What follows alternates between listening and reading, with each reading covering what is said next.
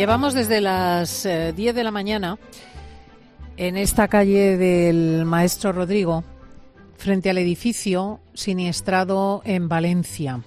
En estos momentos un dron está recorriéndolo en todo su perímetro. El dron es muy grande y se acerca considerablemente a la fachada. Eh, probablemente está proporcionando imágenes del interior porque se sigue rastreando lo que ha quedado palmo a palmo casi, casi, casi parece que el dron va a aterrizar en la tercera planta, fíjate.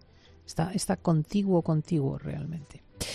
Eh, la cuestión es que, mm, más allá de lo más importante, que es la pérdida de vidas y la pérdida de posesiones y de techo de tantísimas personas, hablamos de 138 viviendas, más de 400 personas, la otra discusión es la técnica. ¿Cómo es posible que un inmueble eh, en un barrio próspero, con un aspecto fantástico y eh, unos anuncios en su momento de vivienda de última generación, eh, produzca un incendio tan radical que en 35 minutos quede reducido a una estructura vacía, quemándose además de una forma peculiar en lugar de arder un eh, piso e irse poco a poco propagando a los adláteres, lo que hubiese permitido controlar el foco, pues se expandió por la fachada y se produjo un fuego desde el exterior al interior. Es ciertamente una interesante discusión técnica que hoy vamos a mantener con nuestro José Miguel Gaona, que ya está con nosotros desde primera hora, con José Manuel Aguilar. Muy buenos días, José Manuel. Muy buenos días desde el sur, exactamente desde la Costa del Sol. Amigo, donde enhorabuena. constantemente se está construyendo y donde constantemente observo con qué se construye. ¿Y a qué te refieres? Pues mira, si tú coges un edificio, una mole gigantesca y la cubres de plástico, el plástico es algo inflamable, porque ese edificio estaba recubierto de polietileno. Es decir, es un polímero que para que todos nos entendamos es plástico. El polietileno, pues es lo que los envases de, de nuestros alimentos es polietileno. Vamos a ver de qué estaba recubierto, José Manuel, porque, aquí ha habido toda una discusión, primero hablando de poliuretano, después de polietileno. Yo lo único que he podido establecer son las placas de aluminio que tenemos entre nuestras manos. Si se asoman nuestros oyentes a cope.es pueden ver las fotografías porque tenemos algunas recogidas de dos palmos de tamaño y están por toda la zona repartidas. Y la llamada lana de roca, que es esta suerte de madeja eh, negra que tenemos por aquí, y los cristales. Tenemos con nosotros a un técnico, José Javier Ibáñez es eh, arquitecto y perito en Valencia de la Asociación de Peritos de Seguros y Comisarios de Averías. Eh, José Javier, muy buenos días. Hola, buenos días. Qué gusto saludarte. Gracias por haberte acercado a nuestra tertulia improvisada aquí en plena calle, enfrente del edificio. Gracias a vosotros por invitarme. Bueno, ¿tú cómo has seguido las noticias? Porque me imagino que alguien con tu formación técnica percibe las cosas de forma diferente. Sí, bueno, ante todo quisiera eh, transmitir el pésame a los familiares de los fallecidos y dar las gracias a todos los servicios de emergencia que han intervenido, bomberos, policía, eh, sanitarios, pues eh, equipos de limpieza que ahora tienen mucho trabajo, etcétera, etcétera. Sí, esto es una tragedia muy grande para las personas, pero bueno, aquí como estamos hablando pues del aspecto técnico, en, en primer lugar quiero voy a insistir mucho durante toda la tertulia en la prudencia eh, hay que tener mucha prudencia. Eh, vemos materiales, eh, vemos exteriormente la configuración del edificio. parece que son paneles de composite formados por láminas de aluminio con algún relleno, debe ser tipo mineral. sobre una estructura, unas montantes que parece lo que parece ser una, una, una fachada ventilada. No te puedo decir más de los materiales. Para saber exactamente los materiales habrá que coger muestras y llevarlos a los laboratorios y ese es el trabajo que van a tener que hacer los investigadores. ¿Qué es composite? Que lo has mencionado porque me suena de los dientes. Sí, es que composite al final es, es, una composición de materiales. En este caso ya te digo, pues parece ser que son unas planchas de aluminio, como podemos ver restos por aquí, y un material de relleno, que no sabría decirte qué material de relleno que es. Es igual que estamos hablando, ¿no? Pues eh, el, el, aislamiento térmico de las fachadas, pues, pues es que mira cómo ha quedado el edificio. Pues tampoco sabría decirte qué hay. Bueno, pero por ejemplo, toda esa lana de roca que vemos incluso desde aquí, ¿no? En el suelo, que son esas bolas, esos ovillos eh, como textiles. ¿Esto es eh, parte del aislante? ¿Qué es eso? Sí, sí, sí. Esto se utiliza como aislante térmico, acústico y además es muy resistente al fuego. Se puede utilizar para, para la contención contra incendios pero eh, no hay que analizar los materiales aisladamente. Ahora cada vez más eh, las técnicas van mejorando y los ensayos eh, contra incendios ya no se hacen únicamente de los materiales, sino de los materiales y del lugar donde van a ser instalados, porque no es lo mismo hacer una prueba de un material aisladamente que hacer una prueba de un material que va a ir con pues llevan una estructura de aluminio, luego le van a poner pues un poliuretano o, le van a poner una, una, lana de roca, va a ser un conjunto, irá protegido por un panel de, de yeso o no. Y entonces a ese conjunto es a lo que se hace la prueba de resistencia al fuego. Al final, la prueba de resistencia al fuego, todos los materiales se queman a cierta temperatura o transcurrido un tiempo. Y lo que buscamos es que eh, ese incendio se propague o se produzca en el mayor tiempo posible para dar tiempo a las personas a desalojar el inmueble, pero al final se va a quemar. Y luego, pues se podrá contener en mayor o menor medida en función de las condiciones. Si el edificio tiene gran altura, como por ejemplo ha pasado el viento, el viento yo creo que ha sido fundamental. Eh, la propagación tan rápida, estoy segurísimo que el viento ha tenido que ver. Y, y luego, pues habrá que estudiar, y vuelvo a repetir, cuál era la configuración de la fachada del inmueble, cuáles eran los materiales, cómo se habían dispuesto los sectores contra. Fíjate, José Javier, que en principio, mm, eh, según se ha informado, el edificio cumplía con la normativa y eh, se construyó de acuerdo con los requerimientos técnicos. Eh, mm, ciertamente todo está, está por ver. Quiero decir, ahora entran los peritos de las compañías de seguros, de los técnicos de, de mm, bueno, pues me imagino que del juzgado, de todas las personas implicadas, de la empresa que lo construyó. Eh, todo esto pues eh, irá analizándose en el tiempo, pero sí es de luego llamativo eh, ese quemarse de fuera adentro. Mm, bueno, de fuera adentro, efectivamente. Parece ser que es que estamos hablando todo de conjeturas, que el incendio sí que es verdad que se propagó a través de la fachada, como se puede ver, y muy rápidamente. Eso nos llama la atención a todos. Y eso es lo que tenemos que estudiar. ¿Cuál es el motivo? ¿Para qué? Para evitarlo. Tú ten en cuenta que cuando se hace un proyecto de estas características, de cualquier característica, tiene que pasar unos trámites. Haces un proyecto, pasa por el colegio, el colegio lo visa, al visarlo está dando el visto bueno, es decir, que cumple con la normativa, eso va al ayuntamiento, el el ayuntamiento lo revisa igualmente, si es conforme da el ok y entonces empieza a construir el edificio. Es decir, el proyecto supuestamente ha pasado todas las condiciones técnicas que se le requieren para ser construido. Bueno, ya, pero hemos visto, por ejemplo, enormes incendios en discotecas que se suponía en montones de casos eh, eh, habían pasado los trámites, por supuesto, edificios eh, históricos que han experimentado incendios, o sea que realmente el ánimo invigilando está muy bien, pero aquí se ha quemado a una velocidad y eso está grabado por las televisiones televisiones. Eh, la fachada, que los propios vecinos dicen apenas les dio tiempo a abandonar el edificio, los que pudieron, ¿no? Porque hablamos de 10 víctimas. Muy bien, efectivamente. Ahora es cuando hay que estudiar cuál ha sido el motivo de esa propagación tan rápida. Te vuelvo a repetir que el viento sí o sí ha tenido que ver mucho, un viento lateral. Tener en cuenta que cuando se produce un incendio eh, normalmente es vertical, va hacia arriba, va quemando en plantas superiores. Los bomberos lo hubiesen podido tener mucho más fácil, a lo mejor hubiesen podido contenerlo lateralmente.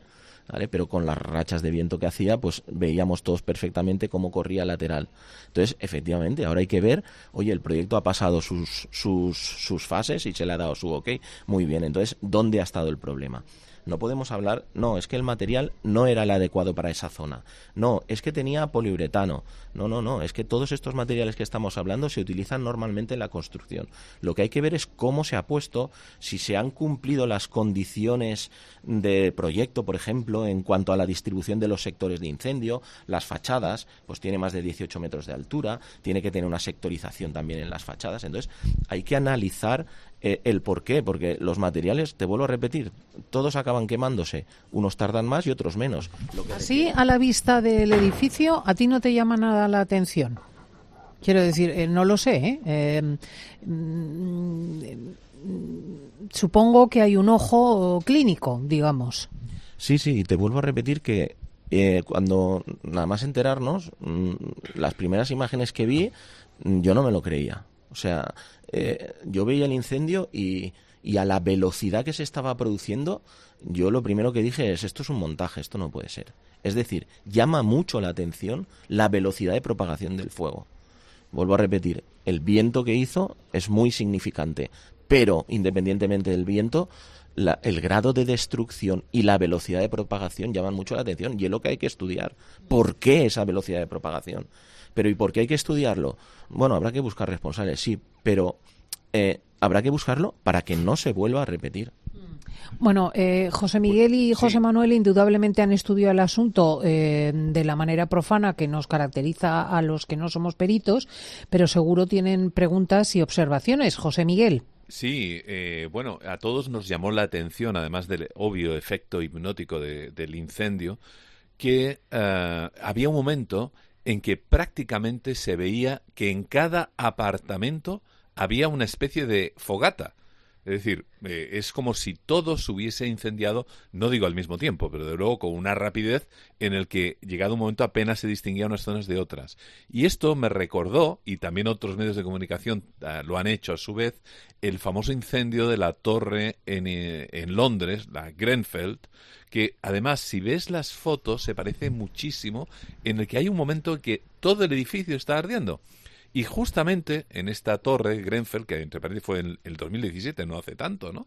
Pues eh, tenía un revestimiento eh, de aluminio también con, eh, con compuestos también sintéticos, en particular el Celotex RS5000, que, entre paréntesis, a su vez, esto voy hilando, es un material que en un sitio en el que son extremadamente cuidadosos con los incendios como es Estados Unidos está prohibido desde hace años. Y una última cuestión que nadie está hablando de ello. O sea, lo del revestimiento y todo eso, por supuesto, hay que investigarlo. Pero también me llama, una cosa que me ha llamado muchísimo la atención es que tuvo que haber vecinos y el portero, un portero héroe en uno de los edificios, que Julián, que tuvo que ir llamando puerta por puerta. En Estados Unidos, eh, que es un sitio también adelantado, evidentemente, y creo que en Europa tenemos que estar al menos a ese nivel o mejorarlo, existen sistemas de altavoces en los pasillos y dentro de cada uno de los apartamentos para, eh, obviamente, eh, alertar a las personas, no que tenga que ir alguien dando palmadas en las puertas, porque si no, habría habido más muertos todavía. Esto es interesante porque es un edificio muy grande. Sí, Javier.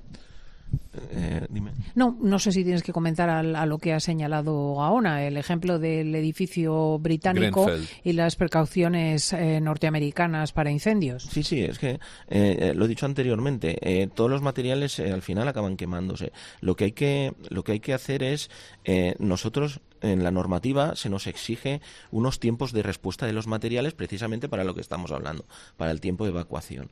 Y entonces esa, esa conjunción de los materiales es lo que te da la resistencia al fuego. Luego tú ten en cuenta que cada producto que se, que se fabrica, si alguien quiere instalar un, un, un material en una construcción, supuestamente le pide la ficha técnica, las características y estos productos por sí solos también pasan unas medidas de seguridad para eh, introducirlos, por ejemplo, en las normas UNE o, las fichas de calidad. Sí, eso yo lo entiendo, Javier. Lo que pasa que también entiendo lo que dice Gaona relativo a que normalmente en un incendio, eso lo sabe la gente, y efectivamente lo ha contado, por ejemplo, Rafa, que su mujer, lo, eh, él estaba en el, en el gimnasio con el, con el niño. Llama a la mujer, la mujer le dice, no, le dice, oye, eh, llama a él a la mujer. Hay un incendio y la mujer se asoma por la ventana y dice, sí, pero está lejos, en el otro extremo del edificio, o sea que voy a cerrar la ventana y no me preocupo. Y a los 10 minutos le llama y le dice, dejo la casa porque me tengo que ir porque se está quemando todo. Y efectivamente los focos no eran ya el, el original, sino que es que en cada piso había una llama, una llama enorme. Por lo tanto, ahí hay una cosa muy extraña. ¿Cómo es posible que el marido tuviese que alertar a una persona que estaba dentro del entorno del incendio y la nula existencia de medidas de aviso masivo sobre todo porque no está hablando de una casita de tres pisos, ¿no? Sino que hay No, no, es que es un edificio que ocupa una manzana. Claro. Sí, pero Bueno, tú ten en cuenta que cuando se inicia el incendio, que se inicia en un departamento, la gente que está dentro del inmueble, y más en un inmueble tan grande, eh, no tiene el por qué enterarse. Es más fácil que se entere alguien de fuera que, del propio edificio. Entonces, bueno, excepto que hubiese sensores, como es lógico, y no es obligatorio en España, dentro de cada uno de los apartamentos, a su vez conectados con una central como ocurre en Estados Unidos. Es decir, cuando ocurre un incendio en un solo apartamento, se da la alarma generalizada, por lo menos para que la gente esté precavida. Hombre, esto parece práctico, sí, digamos que es una observación que a lo mejor podemos aprender. Han muerto dos ancianos eh, también en estos días en una residencia donde no tenían detectores de humo, que es algo básico que yo siempre recomiendo a todo el mundo. Yo en mi propia casa tengo tres, eh, uno de ellos, entre paréntesis, encima de la puerta de entrada, por si se cuela el humo justamente a través de las escaleras, pero han muerto porque no tenían un aparato que vale 20 euros. 20 euros y murieron asfixiados, que es una de las principales causas de muerte, eh, lo digo ya como médico forense, en este tipo de cuestiones. Es imperdonable que haya muerto dos ancianos por 20 euros. Bueno, y ahí podemos aprender cosas, ¿no? Que lo señalaba Javier.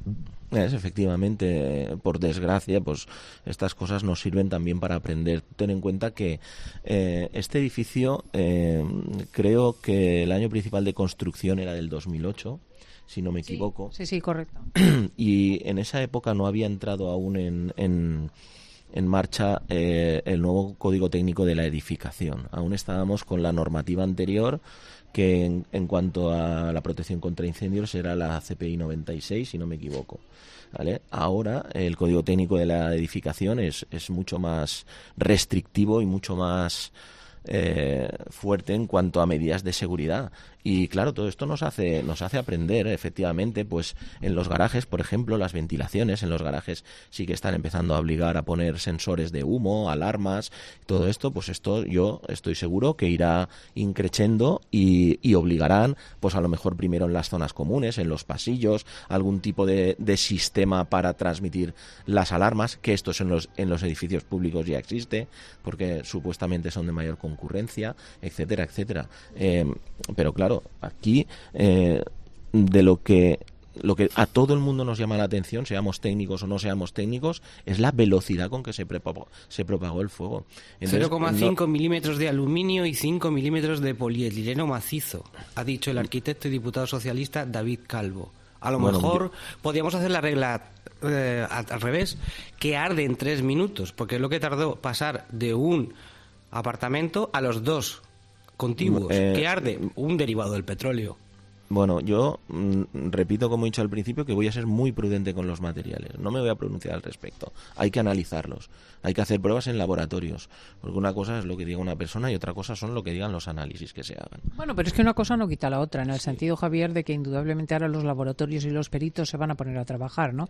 Pero un primer vistazo técnico y algunas observaciones como las de nuestros eh, sabios contertulios, pues indudablemente subrayan cosas que incluso los más profanos, y me incluyo, pues ven, ¿no? Que es que esto era una TEA. Sí, yo me inclino más eh, eh, a lo mejor por la sectorización de incendios. Hay un problema en la sectorización de incendios. No se ha podido contener el propio incendio en el edificio. A lo mejor el problema está en la sectorización. ¿Qué es eso de la sectorización de incendios? Pues cuando tenemos unas construcciones de estas características tan grandes, eh, a la hora de construir se divide la construcción en sectores de incendios para intentar contener los incendios dentro. Para hacer diques que no se han hecho. Pues eh, gracias de verdad. Va a ser una discusión larga que, insisto, va a implicar también la presencia de todos los responsables, constructores, eh, aseguradoras, eh, investigadores judiciales y tendremos para largo porque hay que proteger también los derechos de quienes lo han perdido todo. Es José Javier Ibáñez, arquitecto técnico y perito en Valencia de la Asociación de Peritos de Seguros y Comisarios de Averías. Muchísimas gracias. Gracias a vosotros. Y gracias a nuestro neuropsiquiatra forense, José Miguel Gaona y a nuestro profesor de psicología forense José Manuel Aguilar. Nos vamos a las noticias. Vamos a poder entrevistar también a la administradora de la finca. Escuchas fin de semana. Con Cristina López Slichting. Cope, estar informado.